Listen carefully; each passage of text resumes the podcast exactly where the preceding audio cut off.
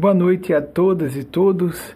Que a espiritualidade maior, não importando qual seja a sua definição religiosa ou a ausência de adesão a uma linha de religião formalmente organizada, nos conceda uma noite de reflexões significativas e apropriadas às nossas necessidades de grupo da noite de hoje. São agora aqui em La Grange, Nova York, 18 horas e 37 minutos. Estamos com o horário de 18h38, acabamos de passar.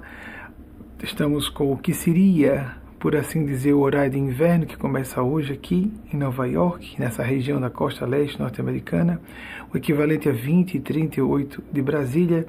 E para vocês que nos acompanham da Europa, considerando eh, o referencial horário de Londres, 23 e 38. Antes de nós abrirmos a primeira pergunta de vocês, não poderíamos, não seríamos sensíveis com todas e todos e com a alma nacional se não tangenciássemos o assunto do luto coletivo que é, caiu sobre a nação com a morte de uma celebridade muito amada, uma cantora e compositora muito jovem, com apenas 26 anos.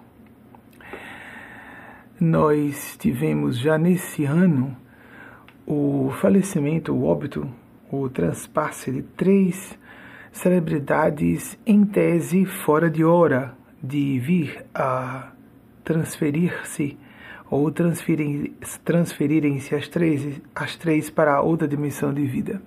Começamos com é, o MC Kevin, nós tivemos Paulo Gustavo, nós tivemos também agora Marília Mendonça. Existem uma série de razões kármicas que fazem com que alguém sofra uma morte súbita, violenta e que imaginamos trágica para todas e todos, porque amada por muitos milhões de pessoas, obviamente isso cria uma marca no coração nacional. E é isso que nos importa considerar não o aspecto individual, não quais foram as razões para uma jovem de 26 anos vir a óbito. Se dissermos, ficarmos catando responsáveis no mundo externo, falhas técnicas, falhas humanas, etc., etc., vamos fugir ao óbvio. Todos nós escapamos da morte a todo momento. Nossos corpos físicos são extremamente frágeis nós só sobrevivemos à existência de vírus. Observemos que dessas três mortes, um com apenas 23 anos, Marília Mendonça com 26, Paulo Gustavo mal havia passado os 40 anos. É, nós, só um deles morreu vitimado da Covid. Isso nos remete à fugacidade. A, fiz propositalmente, coloquei a camisa de azul marinho escuro para poder trazer um pouco da retratação do luto nacional. É mais fácil que repercutamos esse sentimento quando uma celebridade vem a óbito, mas nós tivemos mais de seis centenas de milhares de mortes em sua, em sua esmagadora maioria, mais significativo percentual dessas mortes poderiam ter sido evitadas vivemos um período pavoroso da história nacional. Não é à toa que acontecem reflexos num âmbito em que nós sejamos de fato ativados no nosso inconsciente, a, no nosso emocional, a sermos impelidos, propelidas a refletir na magnitude da existência humana e nos valores subidos que estão intrinsecamente relacionados a estarmos no plano físico e o que estamos fazendo do dia de hoje. Nós vemos com frequência a pessoa jovem ter a ideia de, principalmente essas celebridades, muito ricos, rica, famosos, famosa. Então a ideia de que inteligência, poder, riqueza nos exime de sofrer algo como a suspensão de uma existência física não nos isenta de modo algum. Cada dia de vida, amiga, amigo, pensemos sobre isso. Cada dia de vida é um presente. Nós olhamos para uma pessoa bem mais velha que nós e isso me causou bastante apertura no coração, digamos assim, em eco com as pessoas. Eu não sou propriamente apreciador de música sertaneja, mas quando vi que uma jovem de apenas 26 anos veio a óbito, ela nasceu só um ano antes de eu vir aqui pela primeira vez para os Estados Unidos proferir palestras aqui. Na época eu tinha 25 anos. Então, isso causa impacto a uma pessoa tão jovem, é tão trabalhoso reencarnar.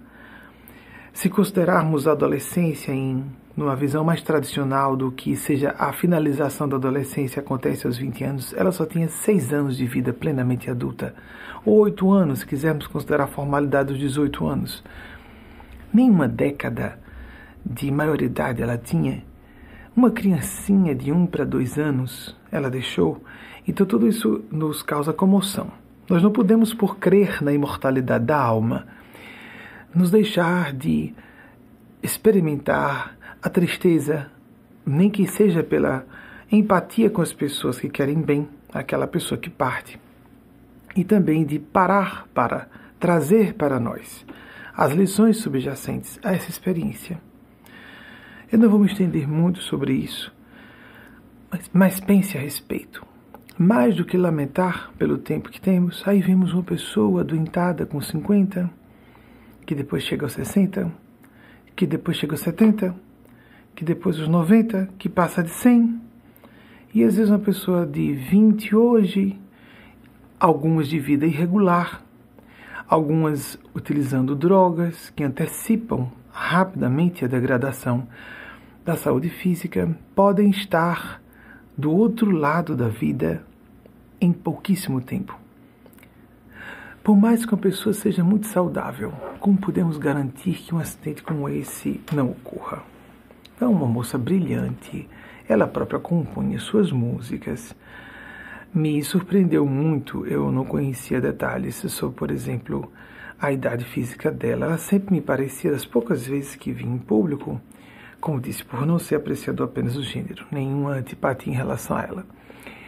Não querendo dizer que não tem ressalvas, aquilo aqui, aqui ou ali, alguma questão, trabalho dela que não convém, não é o momento de se falar. temos que ter a distinção de é, respeitarmos o momento de luto nacional. Mas, é, pela segurança, a maturidade psicológica que ela parecia demonstrar, era sem dúvida alguma só o corpo de 26 anos. Era uma senhora jovem. Me parecia estar por volta de 40 anos, pela atitude e não por uma questão de aparência física. Ela não se destacou pela beleza excepcional, mas mérito Alguém andou fazendo comentários desairosos a respeito de questões de compleição física dela. Francamente, o mérito é muito maior se a pessoa não é muito bonita fisicamente e prospera numa área em que a aparência física pesa, o mundo artístico para a grande massa. É sinal só de que ela era brilhante mesmo no que fazia. Dito isso, nós vamos passar para a primeira pergunta de vocês.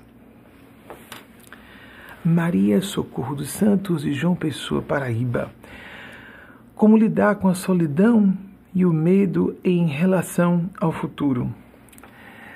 É, Maria, a primeira questão que nós temos que considerar é a nossa aptidão para gostarmos da nossa própria companhia.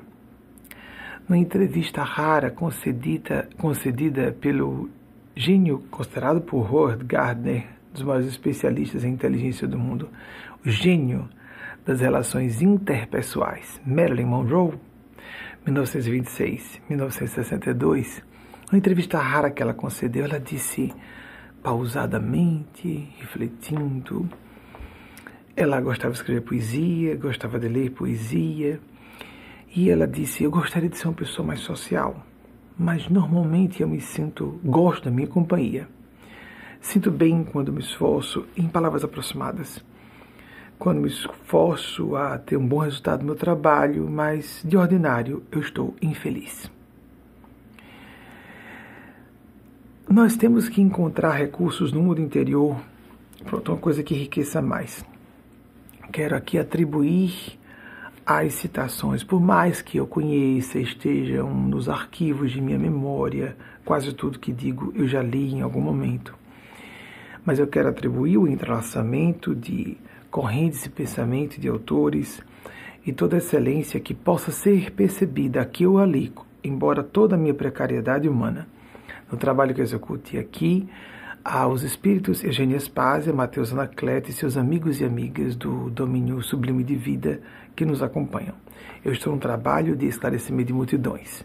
Não me exporia a isso se não estivesse assistido muito de perto por esses seres. Arthur Schopenhauer, que viveu entre 1788 e 1860, o grande filósofo. Schopenhauer, eu não li muita coisa porque tinha um tom muito sombrio e e ele era declaradamente misógino. Embora vivesse numa era de misoginia generalizada, mas ele fez algumas afirmações que me incomodaram muito quando eu tive acesso na minha adolescência aos primeiros, primeiros textos dele. Li muito pouco de Arthur Schopenhauer. Schopenhauer disse algo brilhante sobre felicidade, solidão e medo em relação ao futuro. Você está falando basicamente sobre como ser feliz se sentindo, por exemplo, uma pessoa que, por inerência, é isolada. Todas e todos nós somos. Arthur Schopenhauer disse que a felicidade é para pessoas que sejam autossuficientes para pessoas que saibam cuidar de si mesmas e não dependam de fontes externas, que, por natureza, fontes externas de alegria ou felicidade são imprevisíveis, estão sujeitas ao acaso. Como tudo é aleatório, fora, inseguro, nós não podemos contar com esse gênero de socorro. Você falou sobre medo também.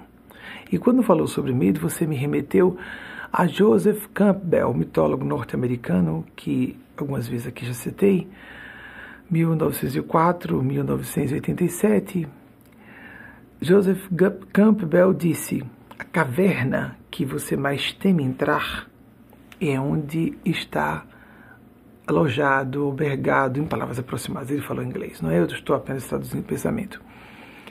Em Schopenhauer eu li inglês, embora eu tenha falado originalmente em alemão, não conheço alemão. Então, Schopenhauer, Schopenhauer fala alemão e Joseph Campbell disse: Na caverna que você mais teme adentrar, reside o seu tesouro. Esse conhecimento já foi citado, essa, é, essa ideia já foi citada por outros autores e autoras, mas eu creio que tenha sido originalmente, ou pelo menos de maneira mais brilhante e simplificada, é próprio dos anglofônicos nativos apresentarem sentenças concisas, um raciocínio. Por isso que nesse gênero de reflexão filosófica e espiritual gosto mais de ler em inglês. Noticiário que eu prefiro em português, embora que eu ali eu leia em inglês também. E uh, talvez pela própria anglofonia de idioma primário, o idioma primário dele é o inglês, essa aptidão de apresentar de maneira tão sintética e didática esse, eh, essa matriz conceitual universal, significativa, vou aqui a temperatura, significativa para todas e todos nós. O que mais tememos costuma ser o caminho, a trilha para nossa mais profunda dádiva provinda de Deus, o nosso tesouro oculto. Medo nos informa. Solidão deve ser uma experiência de busca em nossa própria interioridade, como disse há pouco de Schopenhauer, de nossa própria interioridade e nos nutrirmos a nós próprios, a nós mesmas, sem esperarmos de terceiros que venham nos suprir de necessidades que os terceiros, outras pessoas, não têm a obrigação de fazê-lo. Mas muitas vezes atribuímos a outras pessoas o dever de nos atender naquilo que é de foro íntimo. Isso, Eva Pierracos, a grande médium que viveu no século passado, falava sobre isso com os seus guias espirituais, a necessidade da pessoa atender suas próprias necessidades.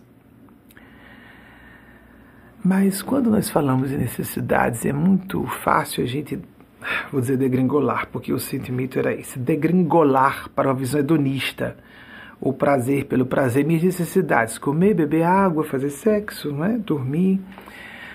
Nossas necessidades como seres humanos vão além das necessidades animais. Nós devemos respeitar nossa condição de seres que estão agora insulados, insuladas em aparelhos de matéria densa.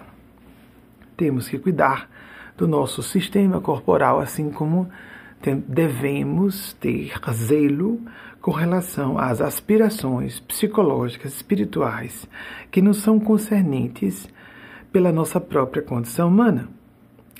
Viktor Frankl, psicanalista, psicólogo, trouxe o criador da logoterapia. Interessante, quando eu comecei a citá-lo, eu não sabia que ele ainda estava encarnado. Nós não temos acesso fácil a essas informações, a grande imprensa não costuma noticiar o óbito dessas pessoas que estão mais restritas aos meios acadêmicos. Uma terapia relacionada ou uma terapia que é referenciada pela busca do significado da vida.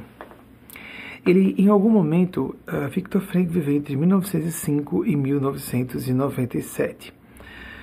Victor Frankl disse que quando uma pessoa não tem êxito em descobrir o significado, facilmente ela derrapa para extravagâncias do prazer. Ela vai tentar, é, por exemplo, o cigarro, o tabaco. Por que, que muitas pessoas têm dificuldade, com licença, de se libertar do tabaco? Porque a nicotina é poderosíssima, por isso não experimente, é melhor não começar. A nicotina, a nicotina é das drogas que gera dependência mais poderosa, é, equivalente à heroína, nesse sentido de, de poder de aprisionar os seus viciados, viciadas. Em nove segundos apenas, numa tragada, a pessoa, o cérebro recebe uma compensação. Nove segundos, desculpem, está seco aqui apesar, não está. Estamos começando a fazer mudanças rápidas de temperatura. E nove segundos. É uma tentação.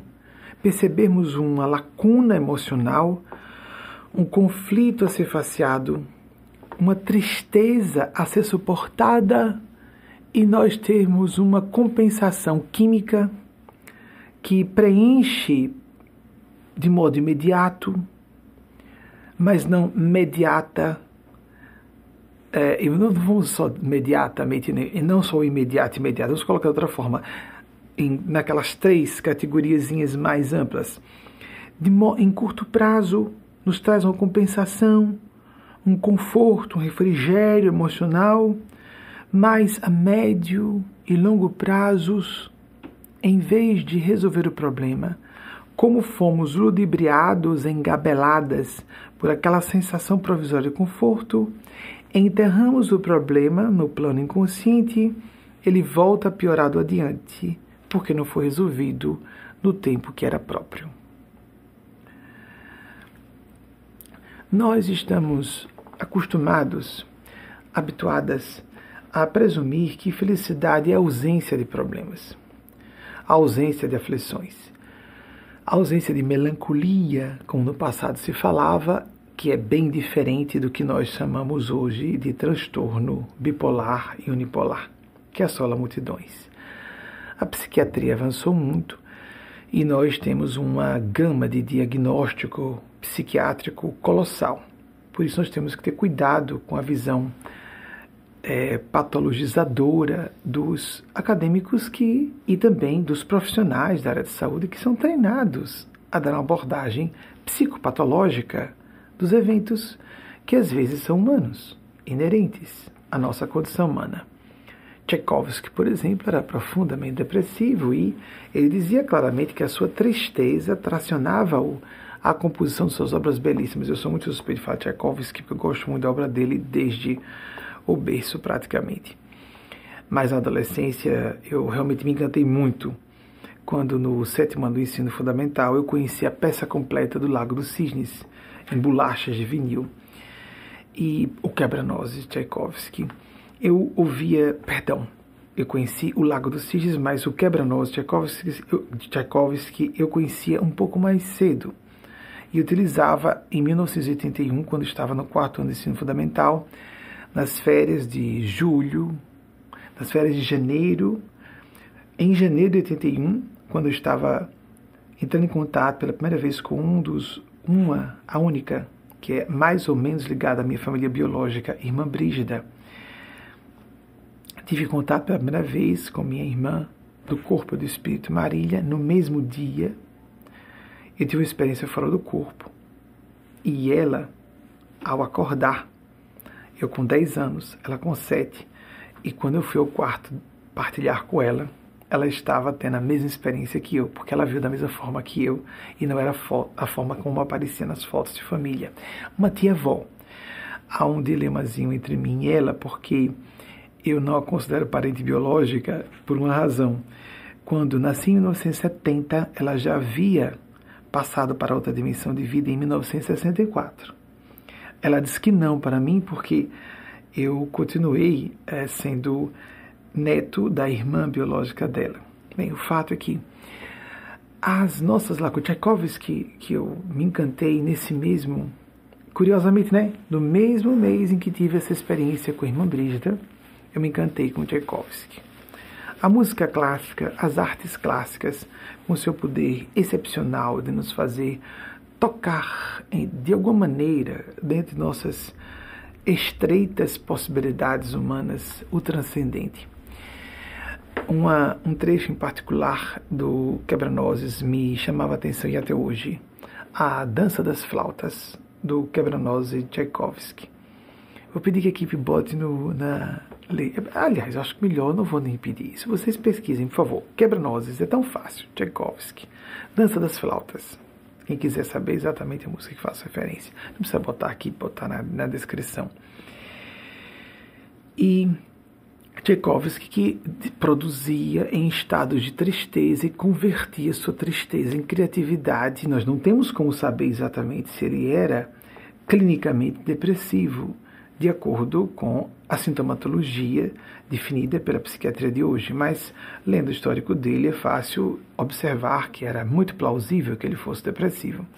Se não me engano, ele viveu entre 1840 e 1893, não estou muito seguro. E uh, Tchaikovsky, portanto, transformava a tristeza em um caminho de sabedoria, um caminho de realização pessoal. Sabedoria quero dizer isso, uma aplicação construtiva, não só para si, mas para terceiros. Nelson Mandela, que desencarnou relativamente de modo recente, em 2013, nasceu em 1918, bem longevo, não é? Falou algo sobre isso que a verdadeira libertação não é quebrar as correntes de uma pessoa, mas sim ter todo um modus operandi, uma forma de viver que liberte outras pessoas. Não existe uma só causa a nós nos dedicarmos, existem várias causas, sem dúvida. E é natural que pessoas negras vivam o movimento de militância do, a favor da dignificação da raça negra, de pessoas mestiças, LGBTs briguem contra a LGBTfobia, mulheres contra a misoginia, igualdade de gênero, pessoas trans busquem a visibilidade trans e assim sucessivamente. Mas quando observarmos, todas e todos nós perdemos quando uma dessas causas perde. Todos somos pessoas, não importa a idade do nosso corpo, cor da pele, identidade de gênero, gênero, orientação sexual, é, origem, país de origem, não só em termos linguísticos, porque os idiomas são, de uma certa maneira, pátrias culturais, nós temos uma forma de pensar característica cada idioma, e quando somos é, egressos de um certo país em que fomos é, condicionados como idioma primário apenas a um idioma, nós temos uma forma mais inclinada uma forma inclinada a determinado modo de pensar do que a outro, quando vamos aprender outros, outros idiomas, vamos nos dando conta de salas novas que vão sendo abertas, por assim dizer, de eh, cogitações, de reflexões, de elucubrações, de saltos quânticos de consciência, de introvisões a respeito de nós próprios, nós mesmas e de como interagirmos com o mundo. Qual o nosso lugar no esquema das coisas? Isso existe em inglês e em português uma expressão bem semelhante. Os animais têm isso com clareza, nós não temos. porque precisamos retomar de maneira consciente o que no nível primário nós vemos de modo extraordinariamente eficiente acontecer. Um de vocês partilhou comigo recentemente vídeos, um dos dirigentes da instituição, de é, linfócitos fazendo a captura de corpos alienígenas, patógenos, adentrando o corpo, micro-organismos, bactérias, etc., é, causadores de, de enfermidades, e também o movimento de neurônios. Isso é fácil encontrar na internet. Se vocês não, ah, não encontrarem digitando em português, digitei em inglês. Neurônios fazendo conexão. Eles funcionam como se tivessem vontade própria. Quando nós enxergamos isso, vemos o um milagre. Eu me lembrei Tales de Mileto, quando esse dirigente me mostrou, eu respondi a ele. Isso me lembrou imediatamente Tales de Mileto. Todas as coisas estão cheias de deuses ou deusas. Nós já vamos passar para a segunda pergunta de vocês. Marco Roberto de Aracaju, minha cidade de origem, Sergipe, e, do, de um dos núcleos mais importantes da instituição, porque é recente nossa vinda para cá. Estamos aqui há menos de dois anos, continuamente, né, de fevereiro de 2020 para cá. Poderia comentar sobre oração, como saber se estamos orando corretamente? Atenção, a pergunta de. É, você pode voltar, por favor, é, Wagner, para a pergunta anterior? É possível? É complicado para você? Eu, vocês observem que eu provoquei Maria do Socorro de João Pessoa Paraíba. Como lidar com a solidão, medo em relação ao futuro? Nós temos, quando nós estamos conectados a essa busca de individuação, como falou Jung, o nosso próprio caminho, o nosso mito pessoal, o que nós devemos, qual é a idiosincrática manifestação que nós temos que ter no mundo, nosso próprio modo de ser personalíssimo, e aquele tipo de serviço singular que somente nós mesmos, nós próprios, podemos oferecer daquela maneira, se não fizermos, outra pessoa vai vir fazer. Mas pararmos com isso de nos comparar com as pessoas e de que ah, eu vou superar essa pessoa, vou, a base da competição, o sofrimento por alguém ou a ou a tristeza porque estamos sentindo falta de alguém que venha nos repletar, ou a infelicidade de a base da competição. E a, o futuro como algo que nós temos em semente no presente. James Hillman, psicólogo norte-americano, chamou atenção para a tese da semente de Carvalho, de que nós seríamos uma semente que temos que brotar, temos que identificar que gênero de semente somos. O próprio Joseph Campbell, que citei há pouco, fala da beleza, bem-aventurança, aquilo que nos torna, Eugênia Spazia facilita chamando de felicidade e fim paz, é, ou paz e fim felicidade. O que, que nos torna aqui no coração mais felizes, mais realizados, mais realizadas e quase sempre, prestem atenção, se não diretamente, em outras consequências e quase sempre imediatas, mas com muita segurança, mediatas, existe serviço ao bem comum. Mesmo que a pessoa diga, mas é com muita satisfação que eu faço artes, artes plásticas, e que eu produzo meus quadros. Isso poderá ser útil a outras pessoas, instilando-lhes reflexões e a busca do belo dentro e fora de si, etc. Passando para a pergunta, então, da pessoa de Aracaju, Marco Roberto Aracaju, poderia comentar sobre oração? Como saber se estamos orando corretamente? Marco, não existe uma forma certa, e todas e todos que estão nos ouvindo, essas perguntas chegam lembrando, chegam ao vivo, eu não tenho acesso antes, a equipe que está fazendo a seleção. Essas experiências oracionais, devocionais, meditativas são intransferivelmente pessoais. São experiências que só você mesma, você próprio, pode descobrir a maneira certa, não só de fazer sempre suas orações ou meditações, as suas vivências devocionais de reverência ao divino, à transcendência, como a cada dia isso pode variar, utilizar ferramentas diferentes. Em nosso sítio eletrônico, o site da internet, vocês podem encontrar lá várias sugestões, dicas de como fazer prece E já provocando aqui algumas questões, seja criativo, seja criativa, sinta-se livre na relação com a divindade. Seja vocalizando uma prece, seja uma, uma oração recitada ou espontânea, seja escrevendo para se concentrar e aprofundar melhor, seja visualizando um ser que lhe agrade, por exemplo, uma visão antropomórfica de Deus. Você pode usar imagens de Maria de Nazaré, de Jesus Cristo, como você queira. Nós achamos que Maria também seja Cristo, se você quiser. Esses, assuntos são secundários. O essencial é a necessidade de fazermos a prece, não necessariamente de ser dessa ou daquela forma. Se você gosta de música para isso, põe música ambiente. Se você gosta de cantar, cante a forma que melhor o ajude, a ajude a se concentrar, perdão. Hoje está danado, né? Isso aqui. Às vezes também são estados de espírito. E nós, médiums de trabalho coletivo, nós sentimos isso da coletividade. Inclusive porque também sou médium de efeitos físicos, tem a questão da ectoplasmia. Pouco, não é meu trabalho principal. E às vezes, em certas atividades mediúnicas, eu posso começar a exalar um pouco ectoplasma.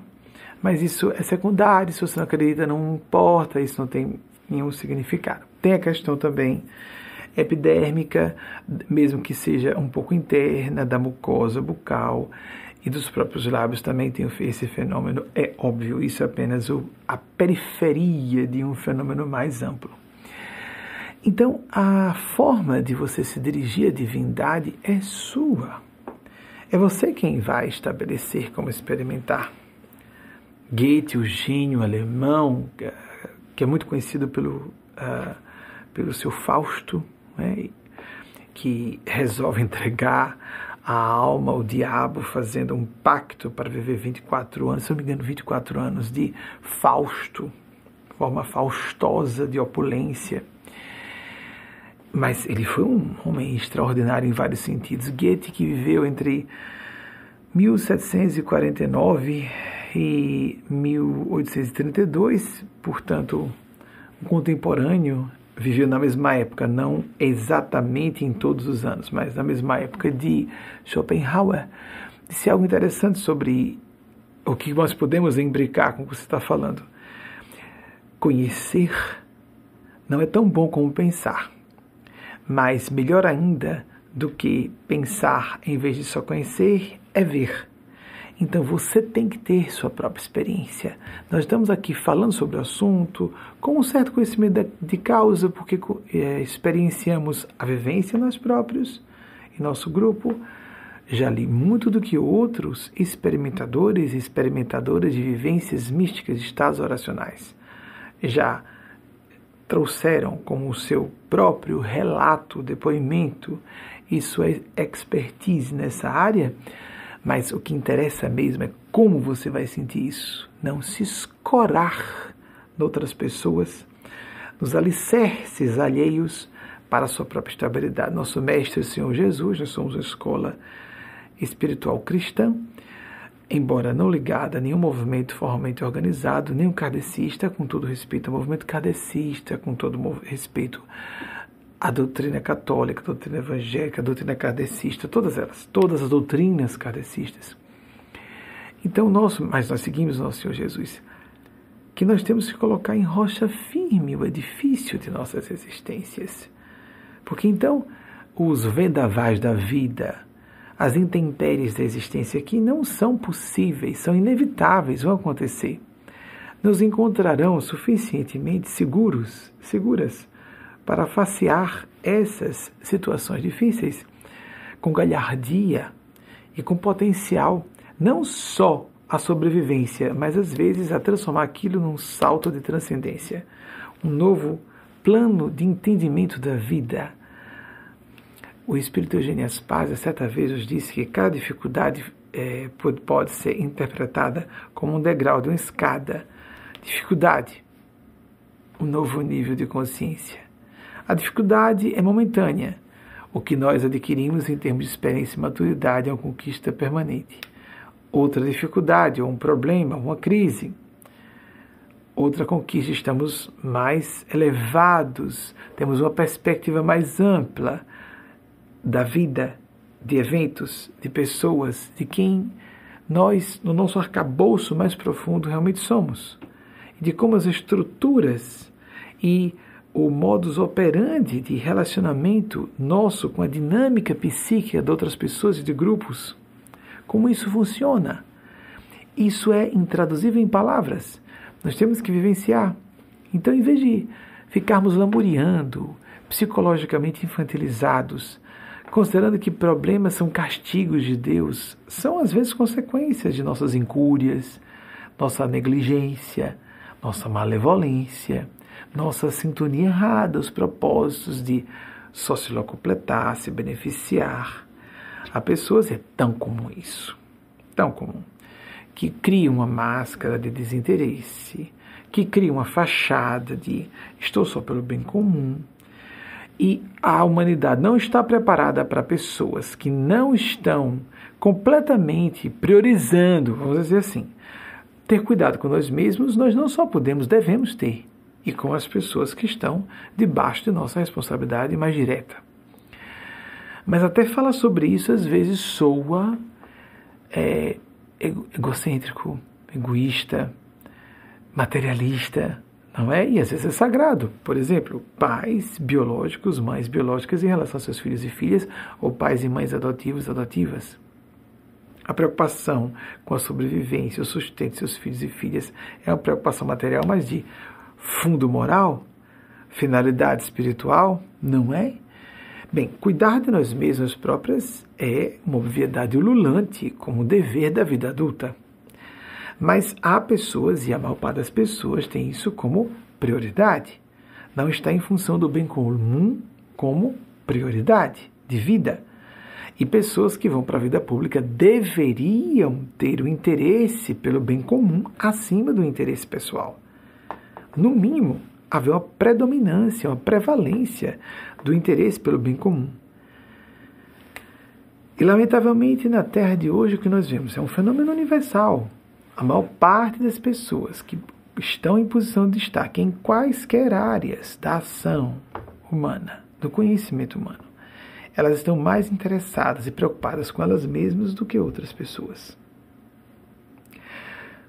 Mesmo aquelas atividades que mais exigiriam desinteresse pessoal e foco no bem comum, raríssimas pessoas não estão no padrão da hipocrisia mesmo aquelas ditas pessoas de bem.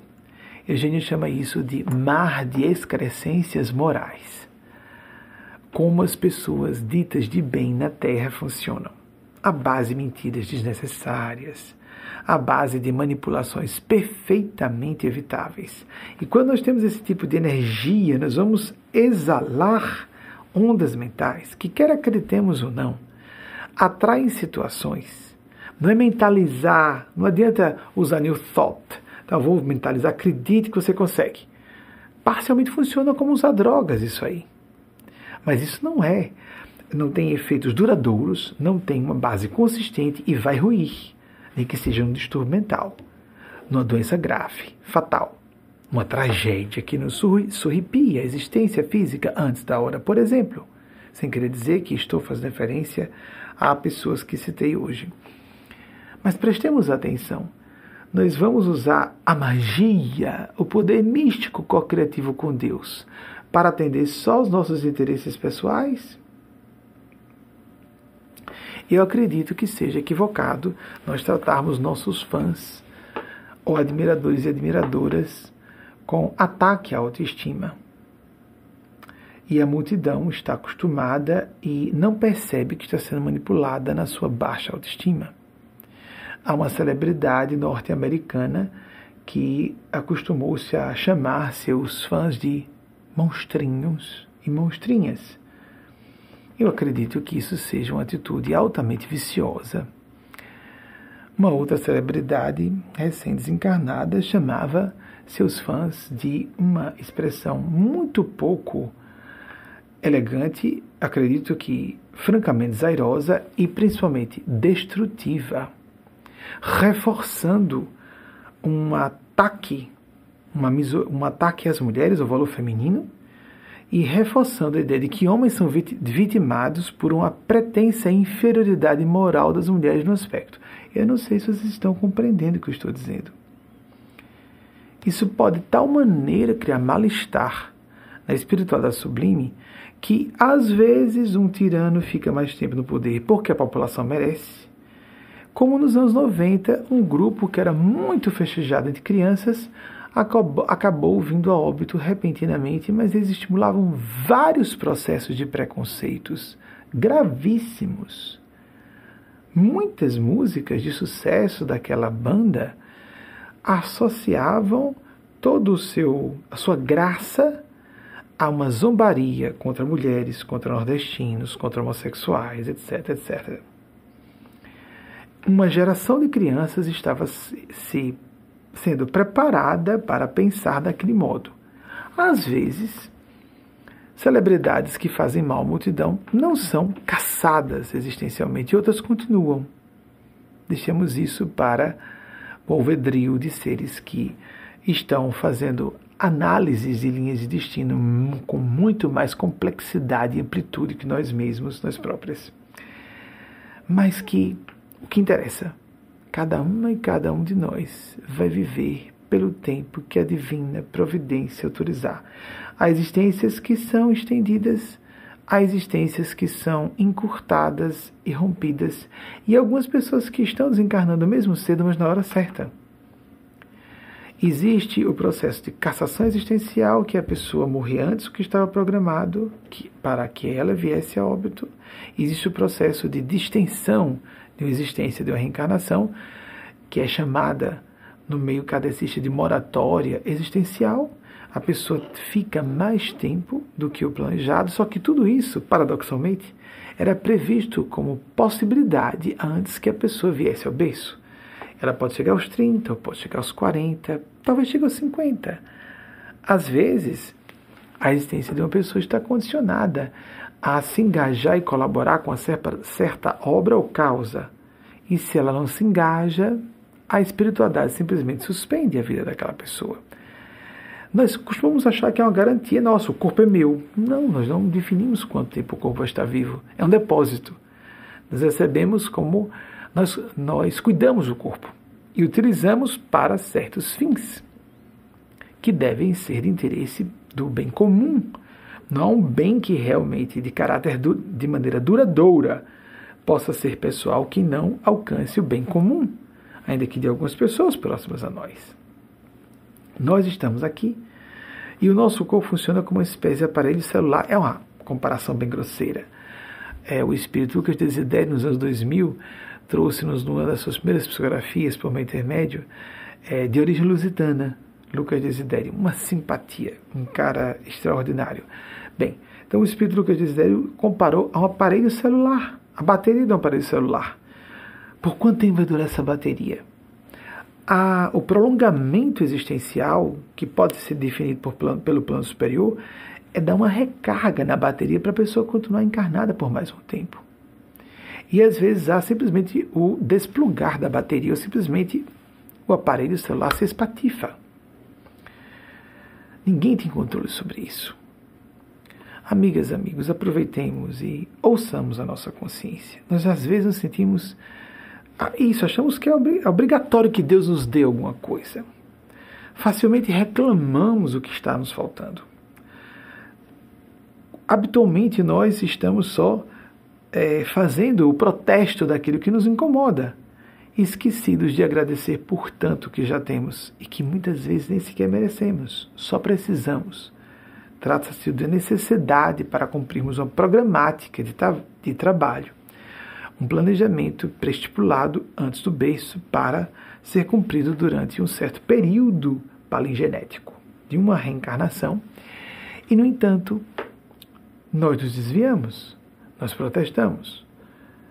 E, com isso, podemos ter a nossa encarnação suspensa.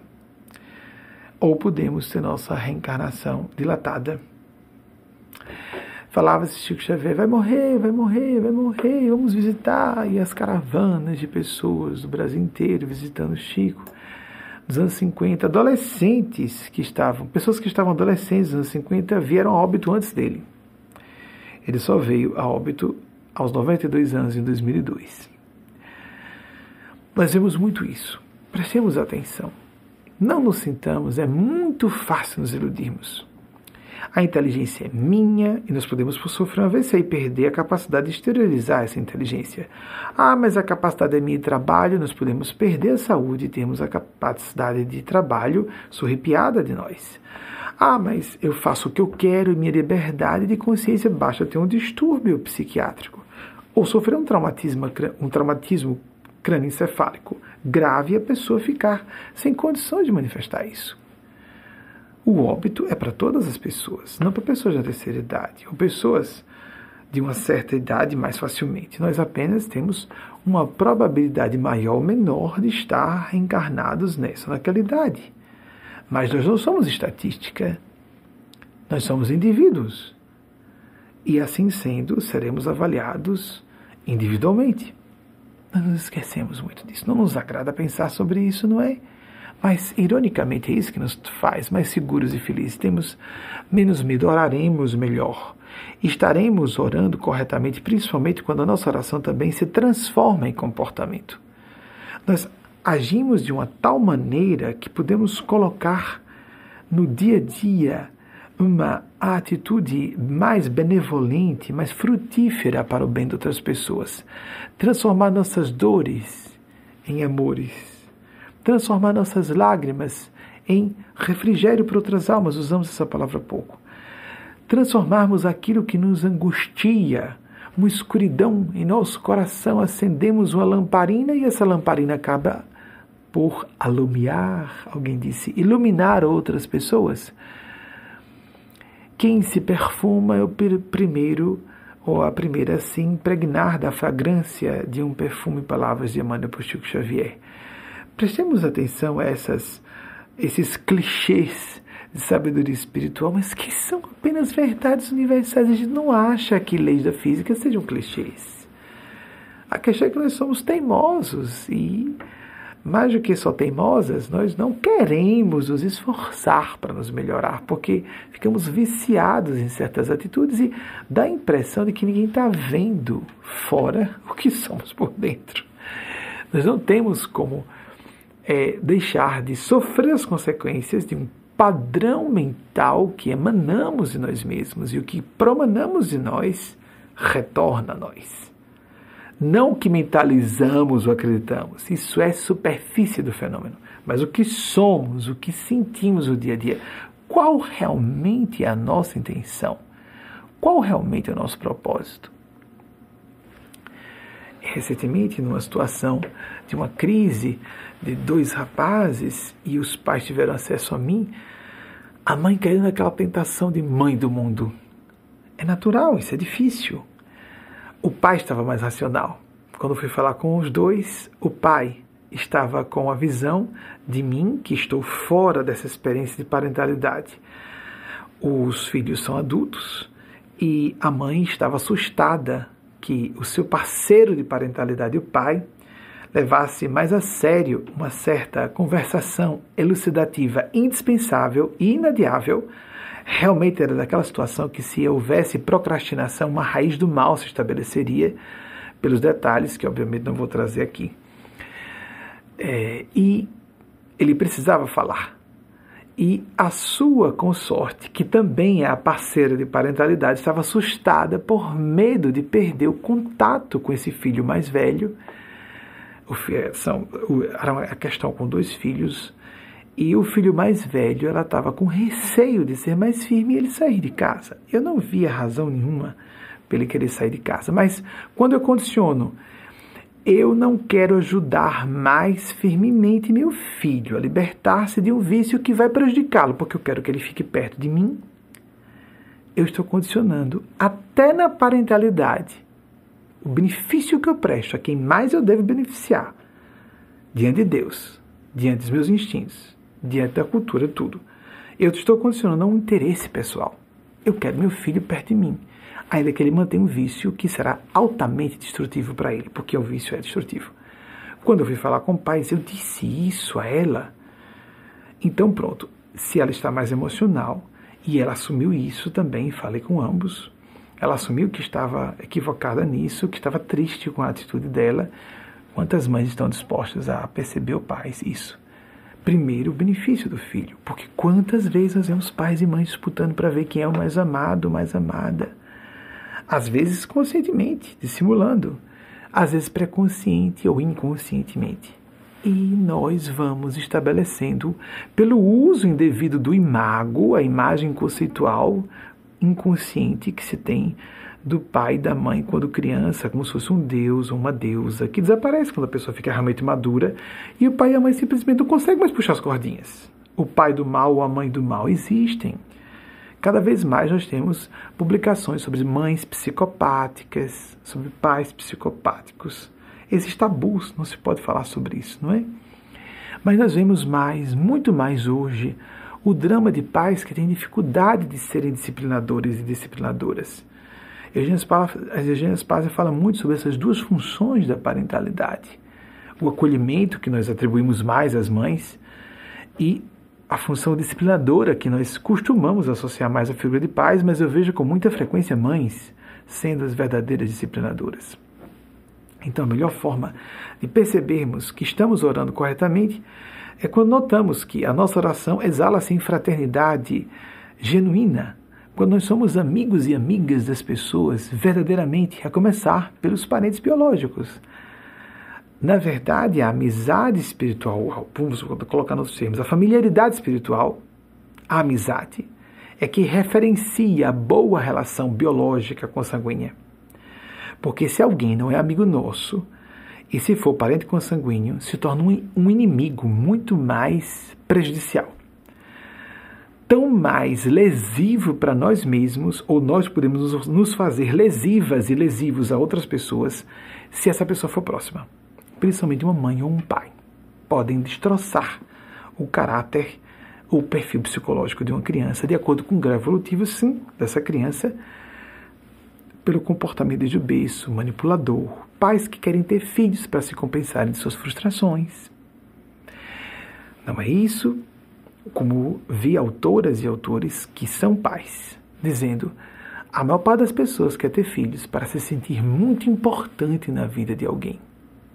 Se nós vamos ser pais e mães para viver o espírito do poder, estamos entrando com uma intenção diabólica.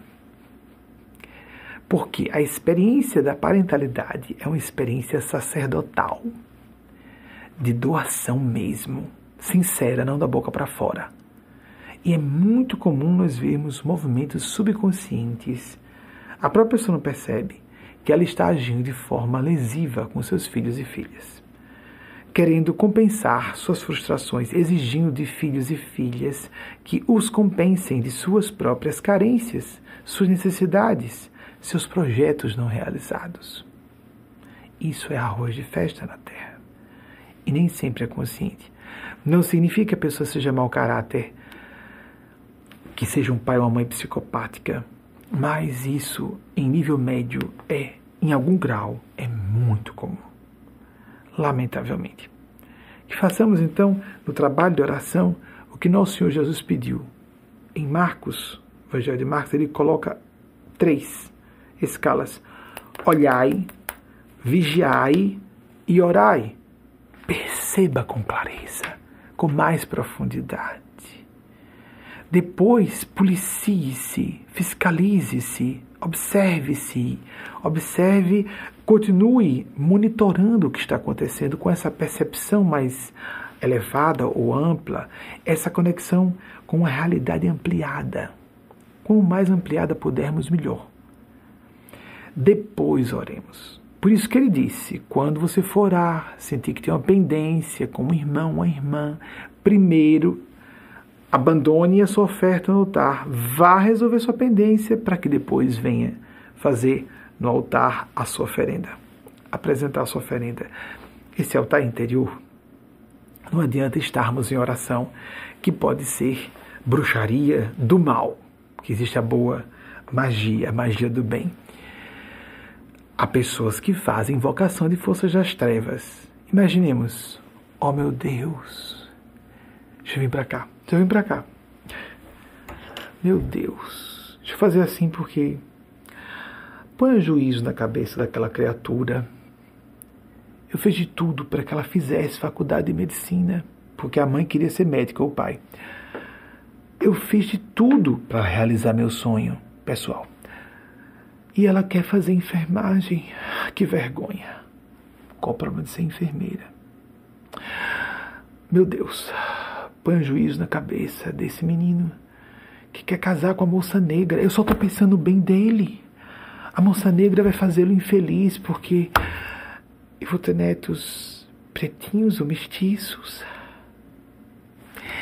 Você não tem vergonha, horror de pensar ou sentir isso.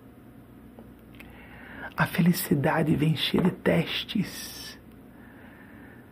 Não interessa a aparência da pessoa, a orientação. Pô, meu Deus, eu estou pensando bem no meu filho.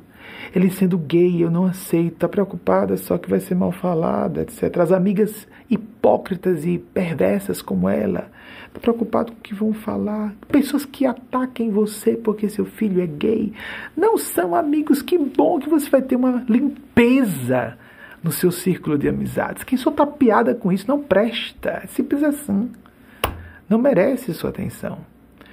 Mas às vezes a própria pessoa que está preocupada com isso, não é? Você não percebe que aquilo que a gente faz polidamente, em público a pessoa diz que não é homofóbica, mas internamente, numa prece, quem você pensa que está invocando? Quando nós fazemos uma mentalização, um diálogo interno, coloque um conso Angelo Bono, às vezes a pessoa não está numa conversação com um anjo bom e sim com um anjo mau. E a pessoa fazer uma prece, acender uma vela e vai para uma igreja para invocar forças diabólicas que podem se ligar a ela. Não é só Deus, não são só as forças do bem que ouvem as orações. Porque orações não são só orações. São perorações, são evocações, são invocações Vamos colocar mais. Evocação é a melhor palavra. Invocação, evocação sintonia com certas faixas mentais de pessoas em corpos físicos e pessoas sem corpos físicos. E nós começaremos a fazer pactos com as trevas. E o nosso comportamento revela, revelá-lo-á. A atitude revela quais são os nossos satélites mentais. E como disse Jesus, a boca fala do que o coração está cheio. Tenhamos muito cuidado com os nossos. Ah, que ninguém está vendo. Dedo do meu coração. Vou pedir a Deus o que eu realmente quero. Ponha juízo na cabeça desse menino ou dessa menina, um menino de 25, de 30, né? Ponha juízo. Faz ele querer ficar pertinho de mim, largar aquela moça que não gosta de mim. Na verdade, ele está feliz, mas eu quero que ele esteja com a mulher que gosta de mim, não que ele seja feliz. Não é? Você está realmente pensando na felicidade do seu filho e da sua filha?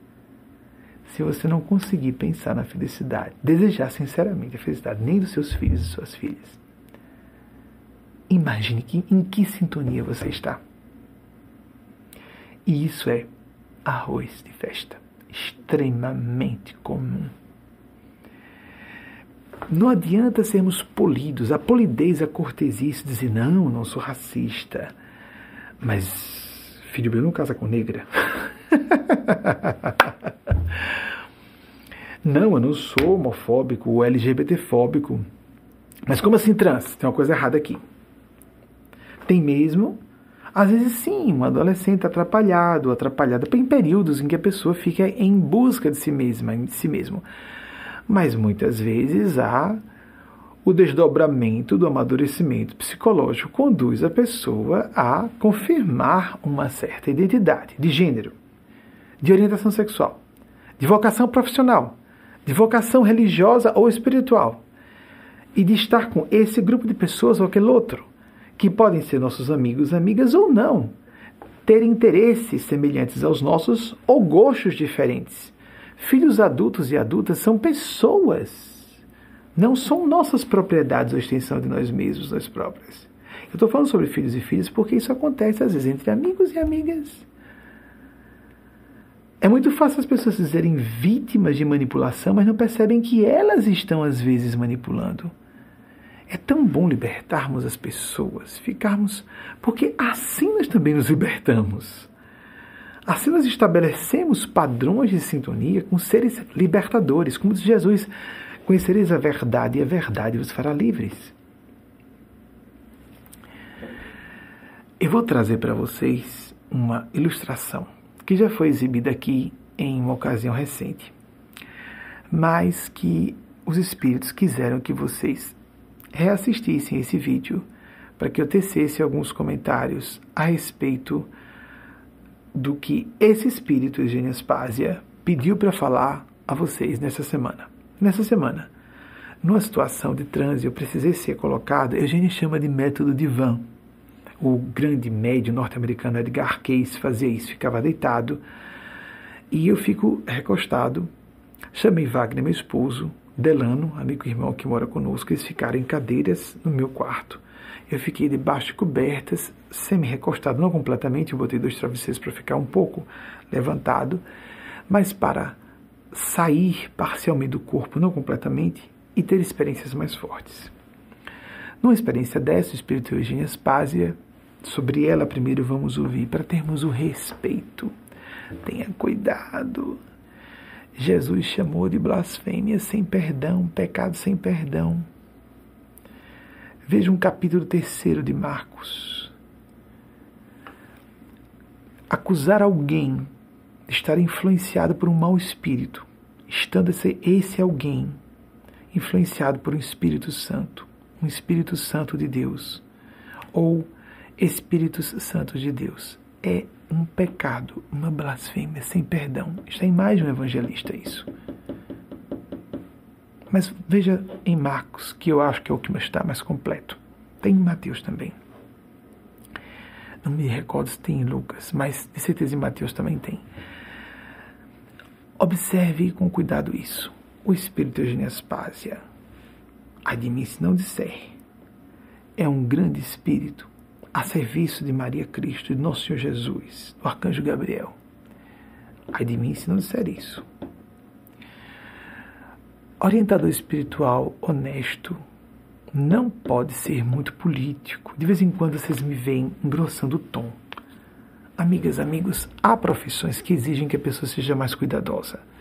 Políticos, alguns artistas. Mas a minha função em alguns momentos, demanda que nós sejamos francos e francas como pais e mães com seus filhos e filhas. Só que nós fazemos isso com a multidão. Então vamos ficar antipáticos, arrogantes. Não interessando o quanto exista de arrogância de fato, eu não estou ligando muito de parecer arrogante. De ficar grosso, não ficou educado, o tom subiu. Lembremos de Jesus que criou o padrão no nível crístico. Revirar as bancas do templo improvisar chicote a partir de cordas que ele encontrou. Nesse padrão, ele mostra o que pais e mães responsáveis fazem, fazem com seus filhos e filhas no nível humano. O que profissionais éticos fazem com um médico e uma médica, por exemplo, um fisioterapeuta, com um paciente que não está atendendo uma, é, uma orientação muito séria para a sua saúde, um odontólogo, uma odontóloga pode ficar aborrecido, aborrecida e ser firme. Todos nós, em algum momento, passamos por situações assim. Não é o gosto de humilhar a pessoa, vocês compreendem? Tem gente que gosta de grossura porque quer humilhar. Não é isso. É exatamente o contrário. A ira do bem nos leva a ficar muito tristes, porque nós não gostaríamos de, naquele momento, falar daquela forma. Torna a pessoa supralúcida. A ira do ego, da nossa parte animal, colapsa o racional, o, o nosso lado racional, o fluxo racional de ideias. A ira do bem nos torna hiperlúcidos. Assim como a tristeza construtiva nos torna mais profundos, mais lúcidos, lúcidas profundas. Então, o que eu vou falar adiante é muito confortador. É sobre o Espírito Maria de Nazaré, que nós entendemos que também é um Cristo um Cristo mãe. Nosso Senhor Jesus, do alto da cruz, disse: Mulher, eis aí teu filho, filho, eis aí tua mãe, para João Evangelista, que representava todas e todos nós. a cruz em que ele estava encapitado, com uma seta apontando para o alto, foi para o coração dela. A responsabilidade de cuidar dessa humanidade. Tanto que foi dito pelo sábio Simeão, quando ela foi para a ritualística do povo israelita, que até hoje existe entre judeus e judias, judias levarem seus filhos, só os filhos homens passam por isso, a circuncisão ao nascimento. Uma espada transpassará seu coração. A mesma cruz. Jesus falou: Não vim trazer a paz, mas a espada. Essa cruz em que ele foi suspenso passou para o coração dela. Ele legou para ela. Está na Bíblia. E Yahvé falou que por inimizade entre as forças do mal e a mulher, porém inimizade entre ti e a mulher. Uma mulher enfrentaria o mal na terra. Essa mulher, em nossa opinião, você pode escolher à vontade, é Maria de Nazaré, é Maria Cristo, que pediu que nós seguíssemos o que Jesus fala. Então você pode seguir Jesus tranquilamente, deve. Todos nós seguimos Jesus. Mas cuidado com o que você fala desses seres que representam esses seres mais elevados ainda, é uma escala infinita, não é? De padrões evolutivos. Eugênia Spazia representa esses seres. Eles pediram, sobremaneira, um grupo de espíritos que solicitou, porque no momento em que Eugênia Spazia mostrou-me essa cena, ela disse: Ela quer, Maria Cristo, que você diga o que eu mostrei para você dela no episódio da crucificação de Jesus. Então, para que nós ve, ouçamos e vejamos com respeito que se segue, nós vamos ajudar, ajudar. Vamos assistir a esse breve testemunho de três, inclusive Wagner Delano que citei há pouco, e também Marconi Vieira, que é o dirigente do nosso núcleo aqui. Eu sou dirigente da instituição como um todo, em todos os seus núcleos espalhados é, por quatro países, mas não temos intenção de multiplicar amigos. Nós estamos em todos os países da Terra, 192 países pelas nossas redes sociais. Não temos registro de que ninguém na Coreia do Norte esteja nos acompanhando. é o único, o único país que não deixou rastro digital de seguidores e seguidoras nossas pela página em inglês, do Facebook. São, as duas têm tamanhos muito grandes, a página em português e a página em inglês. Mas a página em inglês tem uma penetração maior, é óbvio, que é o segundo idioma para muita gente da Terra, idioma primário para muita gente da Terra e é o primeiro verdadeiro idioma universal do nosso planeta. Vejamos então, porque a visão de Marconi é interessante, por ele é, ser residente nessa região desde 1995, já há mais de um quarto de século. E Delane Wagner, que acompanhou comigo, eu também sou testemunha desse evento. Eu estava consciente quando aconteceu, eu estava só repetindo palavras de Eugênia Spásia, o que aconteceu enquanto ela falava. Mas antes mesmo de eu exibir esse vídeo, eu vou pedir o nosso intervalo. Não vai demorar, são só apenas cinco minutos. Depois do intervalo, e é, quando é, Wagner já. De, atenção, o intervalo tem cinco minutos de duração e só 5 minutos. Pode ligar um timer no seu aparelho celular se você quiser colocar uma aguinha para dentro ou uma aguinha para fora. Vou pedir que Wagner coloque primeiro o intervalo e emende com essa ilustração é, que vai nos introduzir os comentários sobre a narrativa que me foi apresentada. É simples, mas muito tocante, sobre Maria de Nazaré no momento da crucificação de nosso Mestre Senhor Jesus seu filho único, biológico, mas ela é mãe espiritual de todas e todos nós. Dito isso pelo próprio Jesus. Ela é a mãe de todos nós e entregou, confiou. Estou me ausentando, mas você ficará com ela. João, o apóstolo mais amado, como dito no próprio Evangelho de João. O que Jesus mais paternalizava era o mais jovem de todos, provavelmente numa adolescência tardia, no final da adolescência. Então, primeiro haverá intervalo de apenas cinco minutos. Atenção, intervalo. Não o término da palestra. Pode marcar cinco minutos. Quando acabarem os cinco minutos, nós já teremos emendada a ilustração, que dá uma ideia, uma notícia pálida de quem é o espírito Eugênio Spásia, que trouxe a narrativa que eu vou aqui apresentar para vocês logo em seguida. Uma curiosidade sobre o espírito Eugênia que eu gostaria de trazer é que em 2013 nós estávamos nos Estados Unidos. Eugênia nos convidava a fazer o que ela chamava de peripatéticas motorizadas, né? Peripatéticas são aqueles passeios em que um mestre está ali ensinando aos outros alunos enquanto caminhar, enquanto caminham. Mas aí, por se tratar de uma região muito fria e que no, na nossa situação isso aí acontecia por, por via terrestre de carro. Eu estava dirigindo o carro, Benjamin Estava canalizando Eugênia no banco da frente e Delano nos acompanhava atrás. Era um momento de introspecção, de oração em família, em que ela se manifestava mais diretamente, incorporava Benjamin e canalizava seres, autoridades espirituais. E assim que Eugênia começou a canalizar, nós começamos a sentir uma reverência muito grande, de uma forma muito intensa diferente de outros dias. E ela começou a dizer que estava canalizando essas inteligências elevadíssimas que nós acreditamos serem os próprios Cristos ou representantes diretos dos Cristos.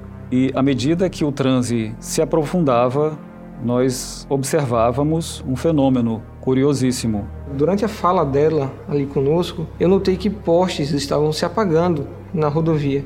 E isso aqui no Brasil nós com alguma frequência vemos, mas nos Estados Unidos isso não é comum. Essa região aqui dos Estados Unidos, onde nós moramos, no estado de Connecticut, é uma região muito rica. Né? É um dos condados mais uh, ricos de todo o país, na verdade. E toda a infraestrutura aqui é de uma excelente qualidade, pela quantidade de recursos que o governo tem, mas também pela necessidade em função da, das intempéries, das condições climáticas daqui. E as pessoas dependem de eletricidade para manterem seus aquecimentos dentro do, de suas casas, por exemplo, para se manterem vivas. Muitas pessoas podem morrer por falta de energia elétrica. Uh, são estruturas que têm que resistir a uma elevada temperatura no verão, que realmente que esquenta realmente no verão também, mas durante o inverno, uh, não só a chuva e a neve, mas inclusive congelar né, e continuar funcionando congelado. Então, não é um, uma estrutura uh, frágil, não é uma estrutura que costuma falhar, ela é projetada para suportar todas essas condições.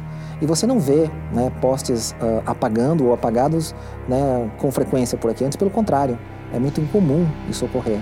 O primeiro poste se apagou quando o carro estava próximo passar dele e depois um pouco mais distante. E nós percebemos que à medida que o transe se aprofundava, outros sete postes foram se apagando cada vez mais distantes do carro. Oito postes se apagaram. Eu estava dirigindo comecei a olhar os medidores ali do carro e fiquei curioso para saber a que distância aqueles postes estavam se apagando, até que o último se apagou a 400 metros de distância, 400 metros de raio, são 800 metros de diâmetro, pode ser até mais, até 500 metros, e aí pensamos em um quilômetro de campo vibratório do espírito Ginespase.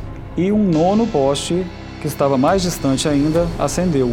E isso indicando né, o, o campo uh, espiritual, a influência né, de Eugênia em toda aquela extensão. Oito postes de iluminação pública progressivamente mais distantes do carro se apagarem. O último, como uma piscadela de Deus, se acender.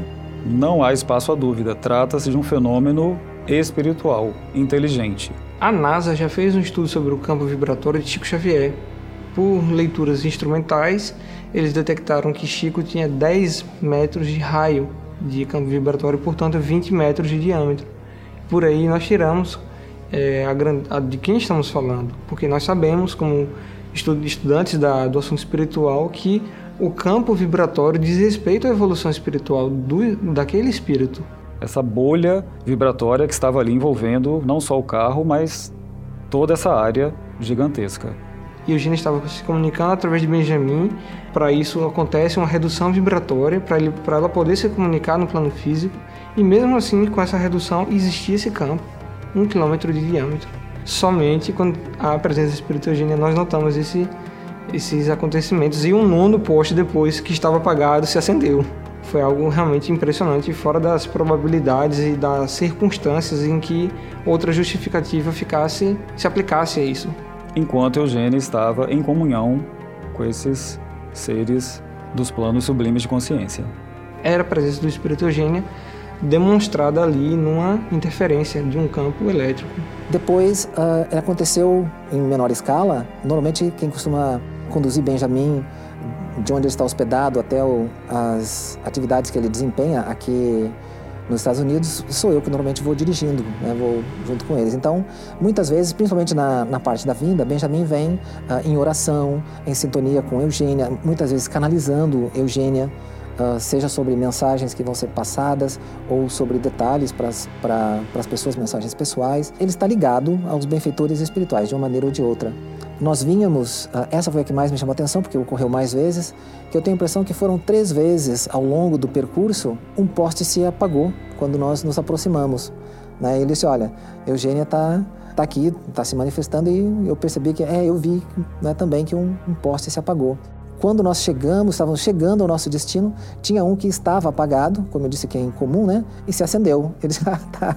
Né? É realmente é como se fosse, ó, é para dizer, não, é, somos nós mesmos né, que estamos fazendo isso. Aí as conclusões cada um faça por si, mas isso revela essa influência espiritual, esse poder espiritual, essa bolha vibratória que estava ali envolvendo não só o carro, mas toda essa área gigantesca, enquanto Eugênia estava em comunhão com esses seres dos planos sublimes de consciência.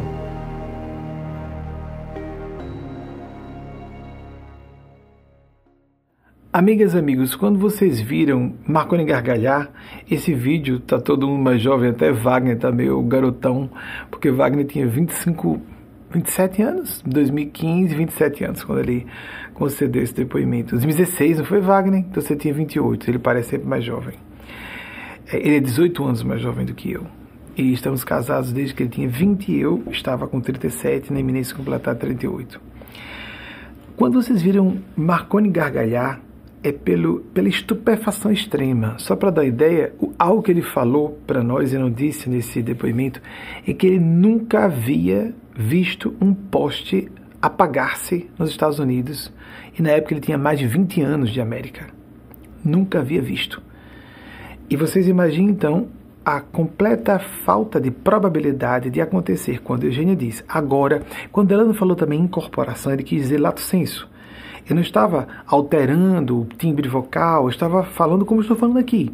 Eugênia Spaz está aqui agora, está dizendo que está representando autoridades para um superior, algo parecido com o que eu estou fazendo aqui e que estou aqui reproduzindo, mas não daquela forma em que ela desceu, que ela quis demonstrar. Eu já tinha notado em outras ocasiões esse campo mental gigante, mas nunca tinha visto uma manifestação no plano físico eletromagnética que afetasse postes da, das rodovias norte-americanas desse modo. Então é completamente improvável. Quando ele diz isso é mera coincidência, isso é renunciar ao bom senso, à lógica, à razão, ao pensar científico correto. Porque se nós dizemos que foi mera coincidência, nós estamos pensando em casualidades e não causalidade, que é a forma correta do pensar científico racional. Ela tinha acabado de dizer: Estou me aproximando. Estou representando agora autoridades do plano sublime. Pá! Primeiro poste. A escuridão do plano físico provocada pela luz do plano celeste. Vejam que interessante essa contrapartida de polos opostos. E cada vez os postes iam apagando mais distantes do carro e Wagner começou a prestar atenção. Odômetro, acho que é esse o termo, não é? O medidor de quilometragem.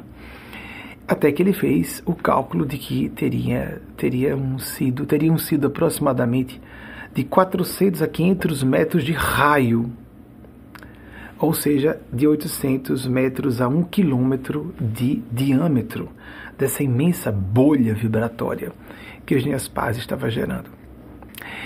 Eu citei há pouco Antoine de Saint-Exupéry, o, o escritor de é, O Pequeno Príncipe, que ficou célebre, desapareceu em 1900 e 1944. O período de vida muito curto, ele desapareceu no, na, Segunda Guerra Mundial, 1944, durante a Segunda Guerra ainda, em, lamentavelmente ainda em ação, é, em movimentação devastadora, ele falou que o essencial é invisível aos olhos, la vision du cœur.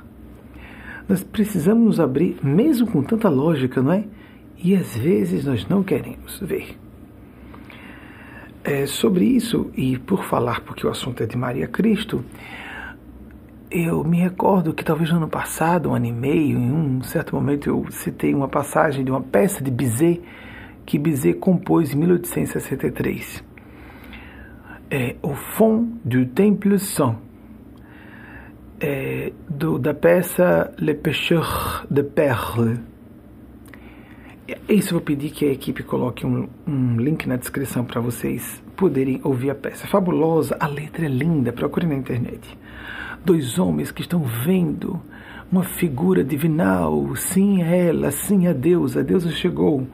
Porque nós temos que dignificar a feminilidade no nível divino também. Atenção! Essas informações são dadas para nós, os testemunhos, mas a gente só pode dar alguma coisa que as pessoas possam receber. Quem falou isso foi Agatha Christie, 1890-1976. É isso mesmo, Agatha Christie, a escritora brilhante de romances com minúcias de conhecimento de química, e não só de química, mas de fisiologia humana do uso de venenos e outras drogas, quais os efeitos possíveis, etc. Ela parecia uma perita. Então, Agatha Christie disse isso. Então, um dos maiores, um dos autores mais lidos da história da humanidade. Pela última vez, que a última vez que eu tenho informação, ela tinha vendido já 2 bilhões de livros. Li pouca coisa dela, mais na adolescência. Então, é, depois meu gosto mudou um pouco. Mas brilhante, brilhante. Então, é, você precisa querer receber. Você precisa abrir seu coração para essa perspectiva de algo diferente. Aquilo que Exupéry disse que nós precisamos não ver com os olhos, mas com o coração. Intuição é a percepção ampliada que casa razão e sentimento. O Espírito Genias Paz me colocou num transe profundo, sem que eu perdesse a consciência nessa semana. Desculpem. Então eu comecei a ver a cena por memória e ela fez uma assertiva. Nem os rapazes sabem. Ela falou apenas para mim, eles vão ver agora junto com vocês. Ela me fez uma revelação histórica que não existe nos livros de história, lógico. Toda a vida de Jesus e seus discípulos mais próximos, alguns convertidos em apóstolos e apóstolas, discípulas e discípulos. É, em termos de ciência histórica, a biografia de Jesus é toldada de uma série de enigmas. São eventos que aconteceram há 20 séculos, não é de se estranhar. Então, ela fez uma afirmação que é, eu não tenho acessível, nunca li nada a respeito, provavelmente é, não está registrado em lugar nenhum. E creio que especialistas poderiam dizer: isso é bem questionável, como isso poderia ter acontecido? Ela, naquela encarnação, por afirmação dela mesma, foi Cláudia Prócula, a esposa de Pôncio Pilatos. Pôncio Pilatos é uma, um parente da família espiritual dos meus pais e da minha família também. Esse espírito está encarnado, estava encarnado no corpo de uma menininha com grandes deficiências e veio a óbito recentemente para ser salvo de um segundo eventual exílio planetário, um segundo expurgo. Está acontecendo agora. Está acontecendo agora um expurgo em massa. Não todo mundo que está vindo a óbito está sendo expurgado há pessoas que estão sendo martirizadas, mas algumas não vão mais voltar. Muito bem, para a Terra, não. Já receberam por muito tempo. Está numa época, isso foi profetizado no correr de séculos por vários médios dentro ou fora do meio kardecista como nós que estamos fora do meio kardecista. Mais uma vez, amigos e amigas, com todo respeito a quem está dentro do meio kardecista, ninguém vai ser salvo por ser não ser evangélico, ser não ser cristão. Tem pessoas que creem em Alá e estão devotadas ao Buda. Sejamos mais profundos e realmente espirituais, que vamos enxergar que a legítima espiritualidade, como Carl Gustav Jung disse, religiosidade autêntica, inclusive, costuma ser muito freada nos meios religiosos convencionais travada, bloqueada e corrompida. Mas pode acontecer. também dentro, no seio das religiões formalmente organizadas. A informação que ela me deu é que ela estava presente no momento da crucificação por algum momento, não durante todo o tempo da crucificação. Ela conseguiu escapulir incógnita, do, uh, portanto, com um vestuário que a deixou não reconhecível. Era muito comum porque as pessoas, as figuras públicas não tinham fotografias nem quadros que as representassem. Se ela ocultasse um pouco as insígnias da classe social dela, não seria difícil ela escapulir do palácio e aparecer no meio da multidão. Foi o que ela fez. Ela já tinha contato com nosso Senhor Jesus e com a própria Maria.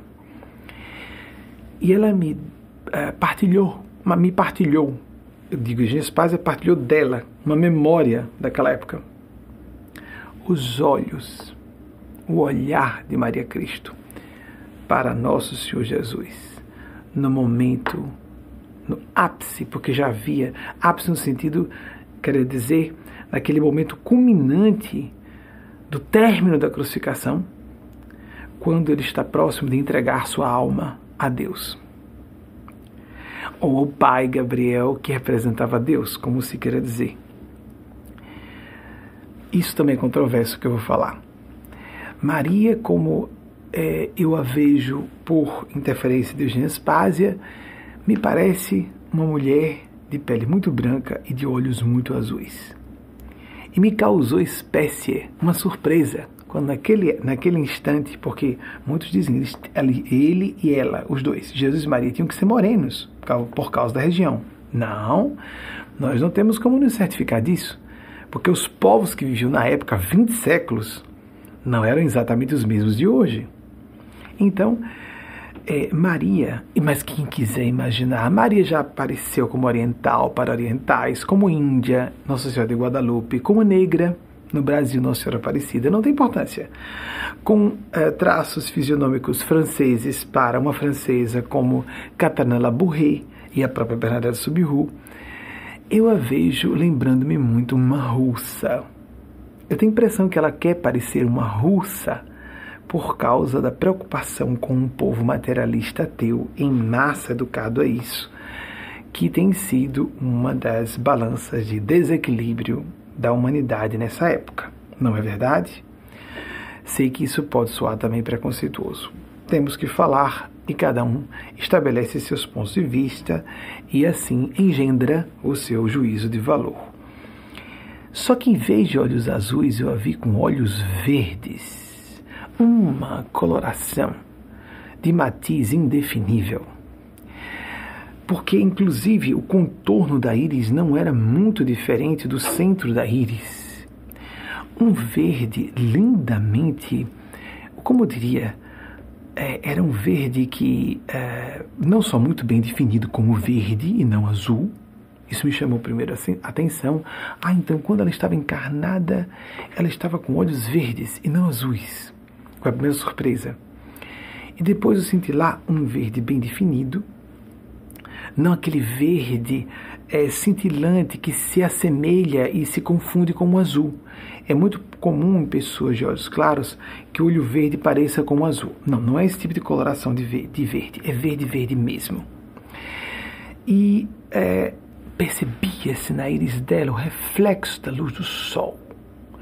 E ela estava com longos cílios voltados um pouco para cima, os longos cílios das pálpebras, voltados os olhos para cima, num nítido estado de transe, que me parecia um êxtase não de alegria, mas de dor partilhada com nosso Senhor Jesus. Eu via num ângulo fechado, por assim dizer, os olhos com a pele tostada, tostada a ponto de parecer chaga viva. Porque pessoas de pele muito clara, quando tomam muito sol, se queimam mesmo. E ela estava torrada, pele avermelhada, como se fosse quase cor de sangue, como se estivesse escalpelada sem a pele, só o sangue. Esturricada, muito seca. Eu fiquei impressionado, só em três horas ela ficou dessa forma. Não, ela já estava tomando sol de antes. Durante toda a fala lá de manhã, diante, não sei se do pretório como se chama, quando Jesus estava sendo julgado com diante de Pôncio Pilatos, de Barrabás, que também se chamava Jesus, Jesus Barrabás. O Jesus, Jesus era um nome comum na época. Jesus o Messias ou Jesus Barrabás? Soltaram Barrabás. Ela estava tomando muito sol desde cedo e já era o já era quase três da tarde. Essa cena foi de uma beleza espiritual e mística intraduzível realmente em palavras. E o que Eugênia Spazia quis em narrar apenas isso, apenas isso, nada além disso. Esses viram esse fenômeno aí só para dizer, Eugênia Spazia é um grande espírito, só para falar isso. Há um olhar de uma mãe celeste que representa a maternidade divina para nós. Você não está só nunca, você não está sozinha em nenhuma circunstância. Nós todas e todos somos cobertos pela proteção dos Cristos de Deus. Se você não aceitar a ideia de Maria como um Cristo, quer pensar só em Jesus, não tem importância. Prefere Buda, pensa em Siddhartha Gautama, Buda.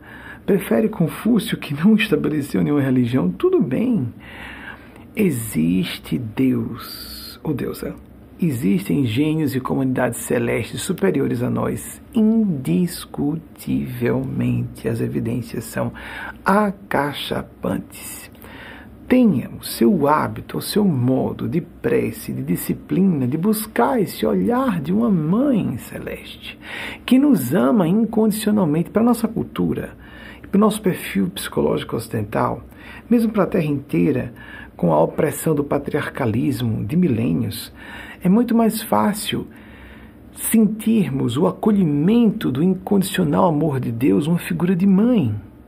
É lógico que Deus está acima de gêneros, que Deus não é só uma mãe, mas também não é definitivamente só um pai. É reduzir Deus, isso é sacrílego, isso é blasfemo. Deus é pai só, não. Jesus falou pai na época já foi um escândalo, porque se entendia Deus como Deus, o Senhor dos exércitos de iras sagradas e apenas isso, que lançou as dez pragas no Egito, porque nós precisamos sofrer as consequências naturais dos nossos malfeitos, não só dos nossos malfeitos, mas também da nossa malevolência, nossa intenção, volição, malevolere, a volição de fazer o mal. Isso atrai o mal para nós. Até gente dizendo que Yahvé não deveria ser um ser do bem por ter mandado pragas ao Egito. Isso é uma visão simplista de Deus. Saúde é de Deus, doença não. Vida é de Deus e morte não. Alegria é coisa de Deus, sofrimento não. Isso é muito imaturo psicologicamente. Todas as pessoas, só ao amadurecerem, só ficarem adultas, já sabem que vicissitudes, crises, desilusões, desilusão, como a gente nos falou em 97 pela primeira vez. Tirar uma ilusão, os véus da ilusão. Crises, sofrimento, monotonia, colapsos mentais podem nos levar aos maiores prazeres. Eu falei há pouco de Joseph Campbell sobre a questão dessa caverna que guarda nosso segredo mais obscuro, que é o tesouro mais profundo a caverna que a gente teme tanto adentrar é aquela que guarda o maior tesouro. Deus existe. Deus é infinita bondade. Deus é perfeita inteligência. Deus quer se dar a cada uma e a cada um de nós, sem privilegiados, sem preferidas. Não há um nepotismo celeste, não existe isso. Então, demos-nos. É um presente que nós nos damos. Demos-nos a essa experiência da prática meditativa, oracional, devocional, ao seu modo. Tenha a prática de uma vez na semana buscar um grupo de apoio, ainda que a distância nessa época de pandemia, e estabelecemos isso como uma regra da pandemia muito bom, porque fico mais com elas e eles do que com as interferências da plateia, porque parcialmente eu capto alguma coisa da, da plateia e respondo às vezes a questões que a plateia está apresentando, não necessariamente sempre de modo claro, porque não sou bom telepata, me sinto melhor, muito melhor médio do que telepata, que são coisas diferentes um pouquinho. Estou um grande, dentro de um grande, é, uma grande gama de fenômenos. A paranormalidade e a mediunidade são muito próximas. Quase sempre uma parece imbricada com outra capacidade de contactar outros seres, sem corpos ou não, e a capacidade de agir no mundo físico de forma paranormal, psicocinese, precognição, telepatia, etc. E outras uh, manifestações que eu não sou autorizado a falar, não pelo menos hoje. Já toquei aqui ou ali é, superficialmente sobre o assunto, mas é uma temática que eles preferem que eu não esmiúce muito publicamente. Em grupos fechados, as palestras que fazemos no meio da semana, sim, que são palestras feitas para pessoas que estão há mais tempo nos acompanhando. Nós fazemos outras três palestras fechadas para esse grupo, de poucas centenas de pessoas, nas terças, quintas e sábados. Aí sim eu falo mais detalhes sobre esses fenômenos. Trate isso como um assunto essencial. Você dedica quantas horas por semana à sua vida profissional? Quantas horas por semana à sua vida acadêmica? Quantas horas por semana à sua vida familiar, conjugal? Ao lazer. Mas a Deus, a espiritualidade, a transcendentalidade, que é a vocação natural da nossa condição humana. Até a nossa neurofisiologia é programada para isso.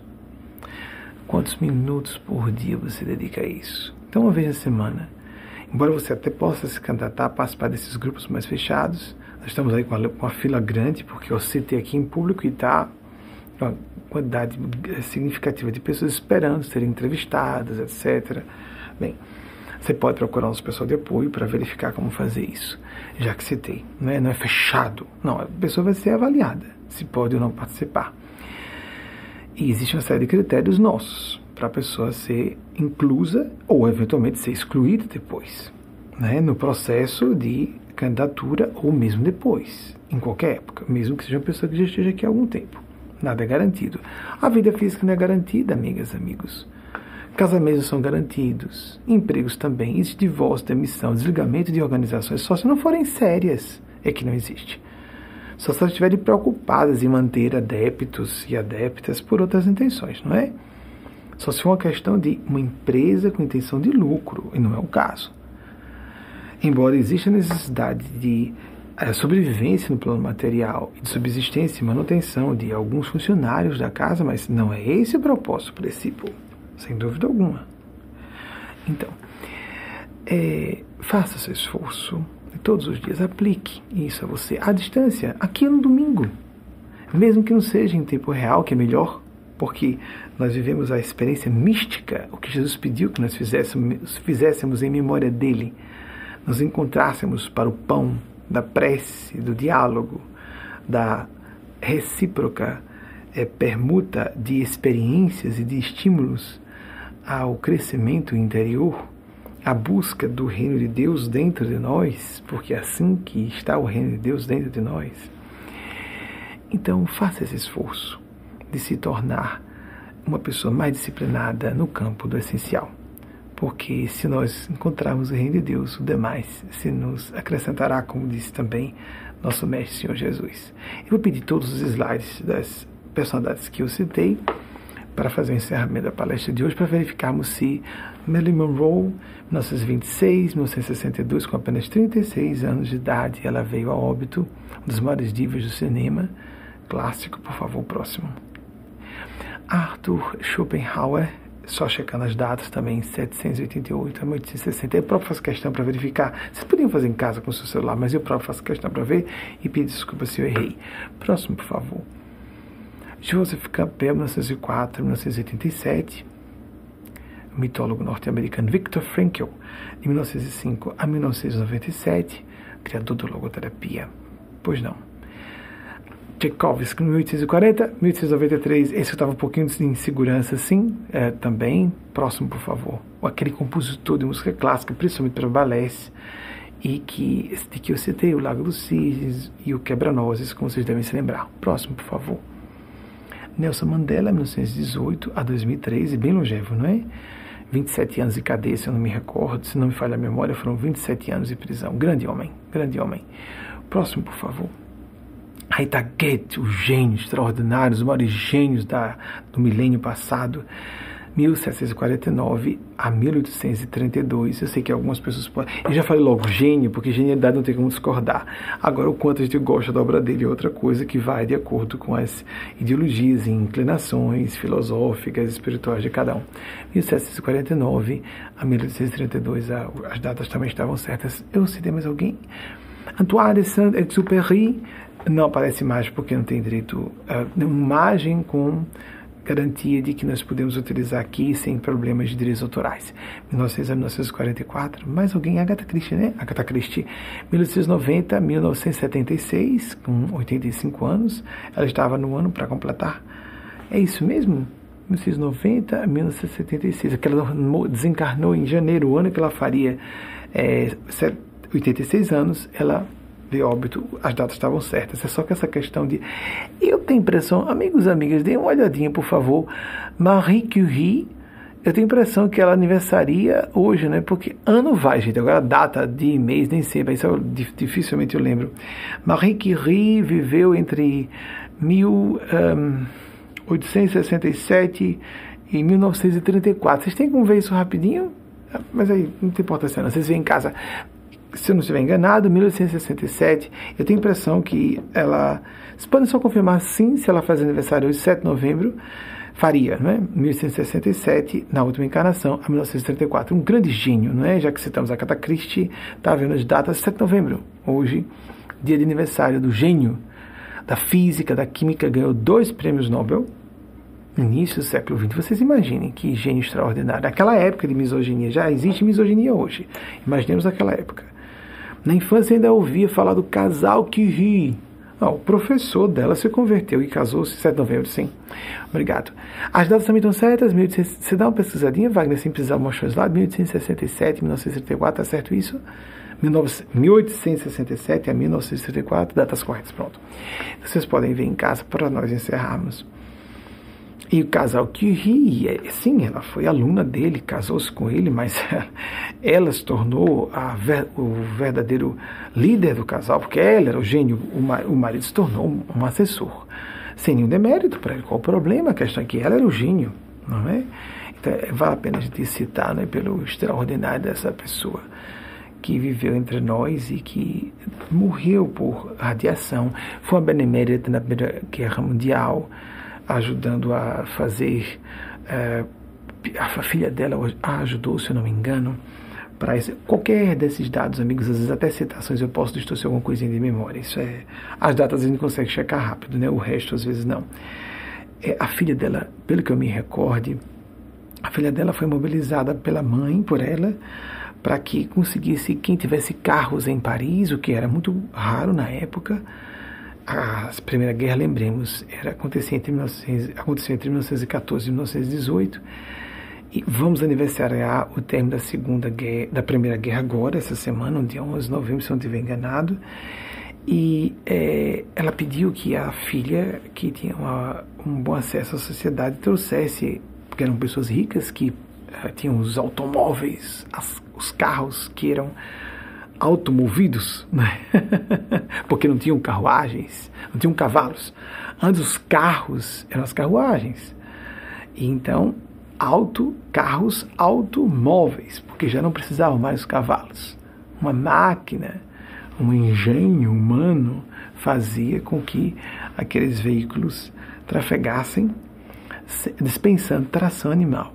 Então, só pessoas endinheiradas e da alta sociedade parisiense é, possuíam carros e ela pediu voluntários que cedessem seus carros para improvisar ambulâncias, para radiografias dos soldados em campo de batalha. Muitos, incontáveis soldados foram salvos, porque os médicos puderam fazer é, intervenções cirúrgicas com mais precisão ao fazerem radiografias. Ela foi a criadora, ela foi um gênio exatamente dessa área, não é?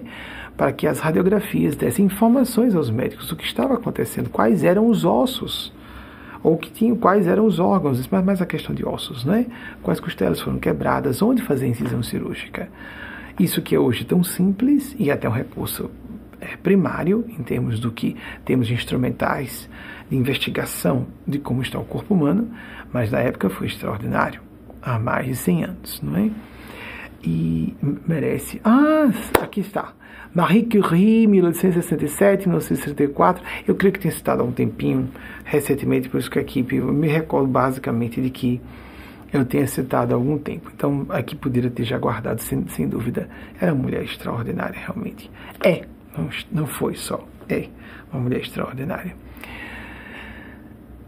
Temos que uh, dignificar a feminilidade na condição humana para que possamos ter a feminilidade dignificada no nível biosférico, os ecossistemas que funcionam de maneira feminina, interdependente, interligada, e também vermos a feminilidade ou maternidade divina, ou divinas, a feminilidade e maternidade divinais, por meio de uma visão intermediária, crística, uma figura antropomórfica que representa essa maternidade divina para o nosso emocional. Porque a gente pode dizer, não, Deus não tem forma. Sim, claro, a gente sabe disso. A gente, com abstração, o pensamento abstrato concebe isso. Mas o nosso lado emocional humano, o hemisfério cerebral direito, por exemplo, até, até a parte da neurofisiologia, se impressiona com imagens, com símbolos a mãe acolhedora, a mãe que perdoa, a mãe que nem precisa perdoar porque sempre ama. Você é visto, é vista, mas você tem que agir de acordo. A melhor maneira de nós sintonizarmos com a bondade de Deus é nós próprios, nós mesmos, nos fazermos agentes da bondade. Assim nós sintonizamos com seres bondosos. Melhor maneira de atrairmos guias espirituais ou anjos de guarda, como você queira chamar, os Espíritos Santos de Deus, é nós tornarmos não santificar, que a gente tem essa palavra pejada de significados anacrônicos e distorcidos, inapropriados. Sanidade mental e virtude sincera, desejo sincero de fazer o bem. Quanto mais tivermos a intenção sincera de fazer o bem, sincera, não da promoção através disso. Quanto mais for predominante o desejo altruístico, a pulsão altruística, mais nós atrairemos seres que têm isso em escala maior, mais profunda e refinada expressão de benevolere, a volição de fazer o bem. Como tem malevolência, malevolere, a volição de fazer o bem, a benevolência. Seres mais compassivos que nós, as almas iluminadas e santas. Quanto mais nos aproximarmos, fizermos o exercício de sinceramente nos fazermos mais compassivos, mais bondosas, mais piedosas, nós entraremos em melhor consonância ou ressonância com esses seres, canalizando-os para a Terra, incluindo para nós próprios. Nós mesmos seremos os primeiros, as primeiras a ser beneficiados, beneficiadas. Que Maria Cristo, que nosso Mestre Senhor Jesus e o grande anjo em nome de Deus abençoe a cada uma e a cada um de nós, assim seja, a seus entes queridos e projetos pessoais, não importando qual seja a sua religião, a ausência de adesão à religião, mas preste atenção, respeite os sentimentos religiosos e espirituais de outras pessoas. Cuidado quando você atacar alguém, internamente mesmo, estou falando internamente. Não, cuidado para não desdenhar, não zombar do que você não conhece, ou do que você diz que não existe não deixa de existir porque você tem a opinião de que não existe. Porque senão nós corremos o risco de incorrer no pecado sem perdão, a blasfêmia sem perdão, de acusar alguém de estar influenciado por um mau espírito, um mau propósito, estando influenciado por um ser santo, um Espírito Santo. Atendamos a essa recomendação, porque é uma lei espiritual. E as leis, como as leis da física, as leis espirituais, não estão esperando nossa concordância para existirem e atuarem em nossas vidas, em nossas linhas de destino. Há futuros potenciais que podem ou não ocorrer de acordo com nossa atitude. Uma excelente semana para todas e todos. Façamos por merecer e tornar nossas semanas melhores, com nossa atitude íntima, de sintonia com os melhores sentimentos que portemos mobilizados em ação solidária em todos os departamentos de nossas vidas, da vida familiar à vida pública, nas nossas interações sociais, profissionais, acadêmicas, etc., desporto, lazer. Mas façamos o nosso melhor, quanto pudermos. Orando, nos alimentando, interagindo assim à distância. Se você gosta da nossa abordagem, Assista toda semana, se possível em tempo real. Se não, ok. A maior parte de vocês assiste durante a semana. Assiste a essa palestra durante a semana. Mas fazer o esforço de se nutrir para que possa melhor depois servir a seus irmãos, suas irmãs, nossos irmãos e irmãs em humanidade. Um beijo seus corações e espero que seja aplicado, vivenciado, quanto esteja no alcance de cada uma e cada um. Até o próximo domingo, se Deus permitir. Assim seja.